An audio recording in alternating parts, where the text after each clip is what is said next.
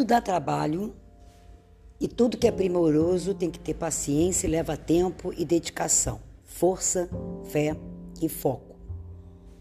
Get Back dos Beatles, obviamente que a gente está falando disso aqui agora, né? Que trabalho foi aquele do Peter Jackson? Se não me falha a memória, o cara levou pelo menos cinco anos de paciência e persistência ao limpar, sincar o som, limpar a imagem, sincronizar, fazer todo aquele trabalho de iluminação impecável, aonde a gente se acha íntimo dos Beatles. Você participa daquelas cenas ali. Você vê a, o machucado da, do fazer baba do John Lennon, o fio do cabelo dele, os óculos, o tipo de roupa da Yoko, aquela coisa bem, bem oriental, né? bem monocromática, bem confortável, o tipo de roupa da mulher do Paul McCartney, a descrição dela, aquela inglesinha linda, charmosa, na dela, as duas mulheres participando de todo o processo criativo.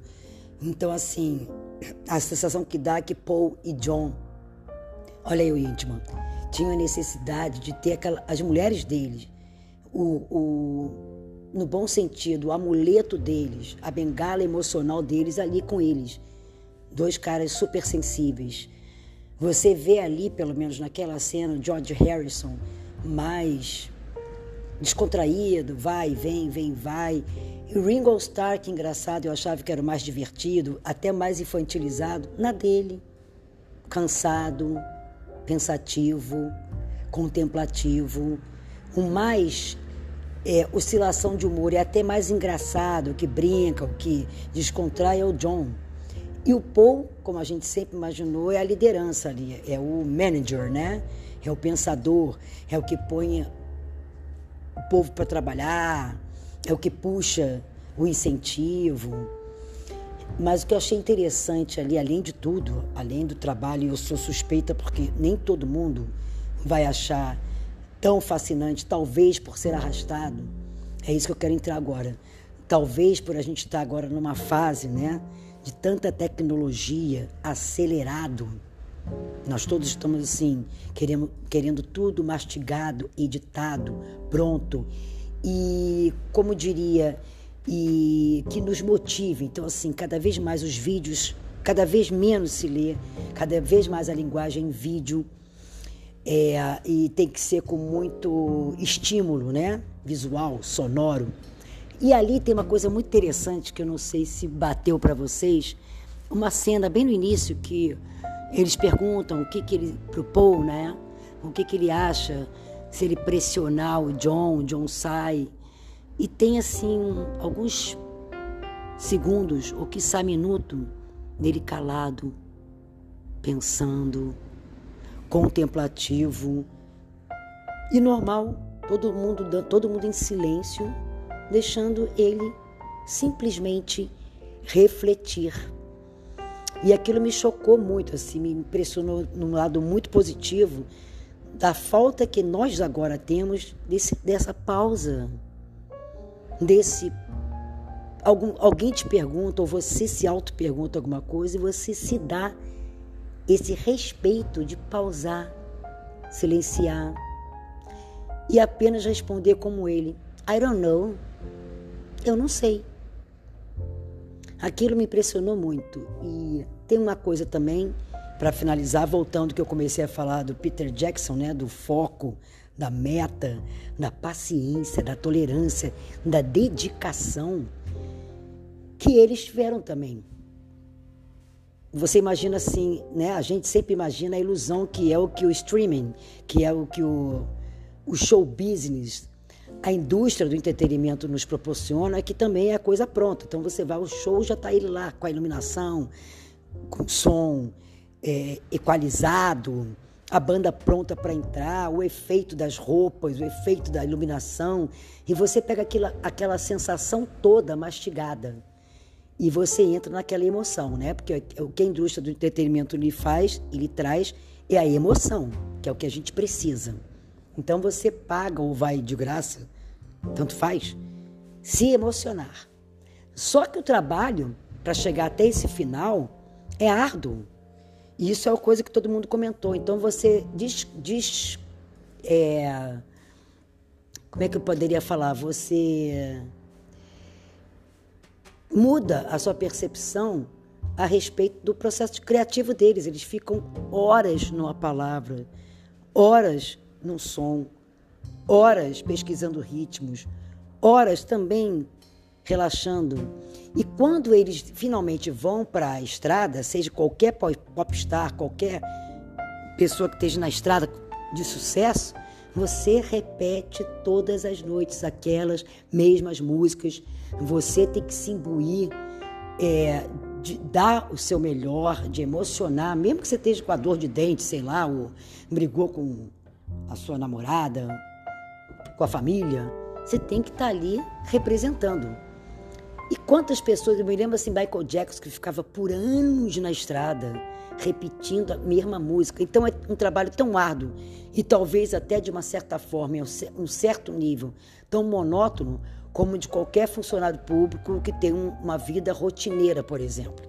Então, assim, não há um mundo maravilhoso para ninguém, até para o próprio, próprio popstar que você imagina aquela coisa glamurosa, é cansativo.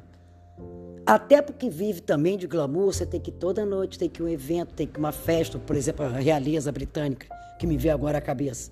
Aqueles compromissos todos. Um dia é legal, outro dia é bacana, outro dia é mais ou menos, outro dia cansa, outro dia você não quer, tem que ir. Então, isso assim, estamos todos no mesmo barco. E o segredo é saber viver. É ter a tal da tolerância e tirar o proveito até nos dias ruins. Não é isso? Então, assim, eu achei esse show fantástico. E eu me lembrei também é, dessa questão da persistência. E a pessoa tem que gostar muito do que faz. Né? Ou se não gosta, por exemplo, esse trabalho que você tem, ah, não é o trabalho que eu quero na minha vida. Nem todo mundo também descobre é, qual foi sua missão nessa encarnação, qual é o trabalho. Nem todo mundo, né?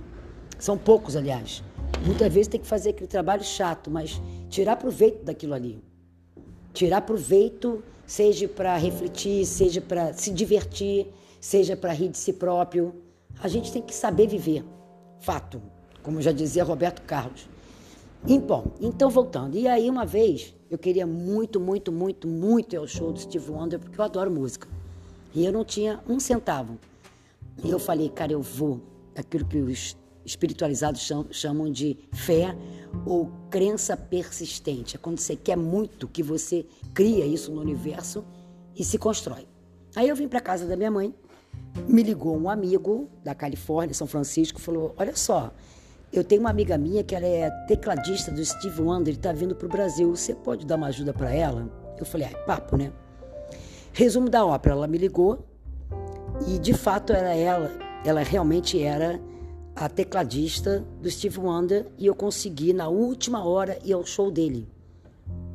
E fui assim, uma das cinco pessoas privilegiadas que conseguiu no camarim dele.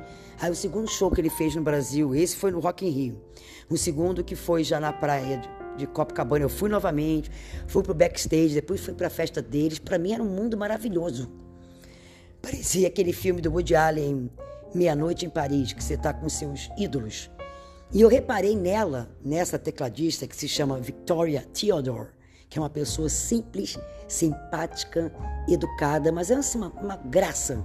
E ela simplesmente é tecladista não só dele, como da Beyoncé, do Prince, e acabou de fazer agora uma participação nesse TikTok Boom, que está estourado na Broadway. E ela é engraçado, quando a gente saiu do show do Steve Wonder, a gente foi para casa de amigos e ela ficou tocando piano lá. E quando ela está em turnê, ela está passeando, as horas vagas, ela fica tocando piano. Então, aquela velha história que a gente tem que a gente está falando aqui do prazer que tem que se ter ou tem que se criar e renovar todo dia na sua vida.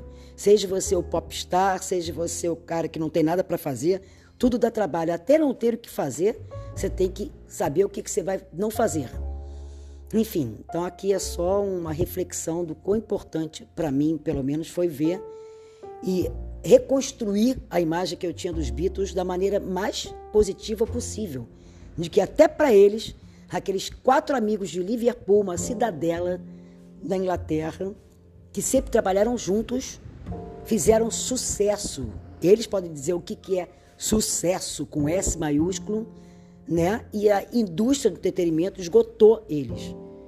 Assim como foi com Elvis, assim como foi com Marilyn Monroe. Então, assim, mesmo para eles, a, pressão do tem que entregar o trabalho, tem que cantar, tem que fazer, tem, tem, tem, convívio diário, chega uma hora que eles pararam de uma maneira muito sábia, né? Tem outros que se drogam, matam, morrem.